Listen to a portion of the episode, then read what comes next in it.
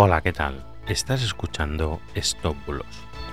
Yo soy Mr. Oizo y hoy te voy a hablar de las tuberías sucias y oxidadas que llevan el agua potable a nuestras casas. Empezamos.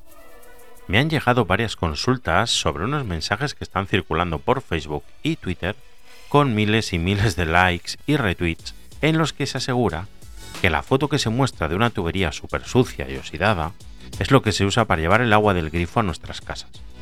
Bueno, bueno, bueno, bueno.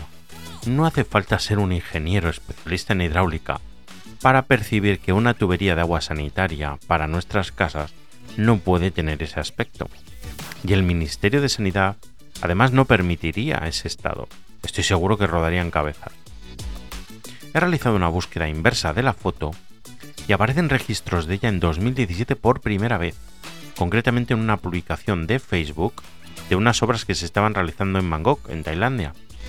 Desde esa fecha, también se ha utilizado la misma foto en otras ciudades para desacreditar a las compañías de agua locales y también para desacreditar las infraestructuras hidráulicas de países como Panamá o Malasia.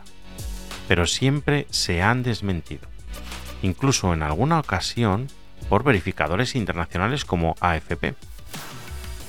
Y por fin, por fin, este año ha tocado a España, intentando utilizarla para difundir una gran mentira sobre nuestras canalizaciones de agua.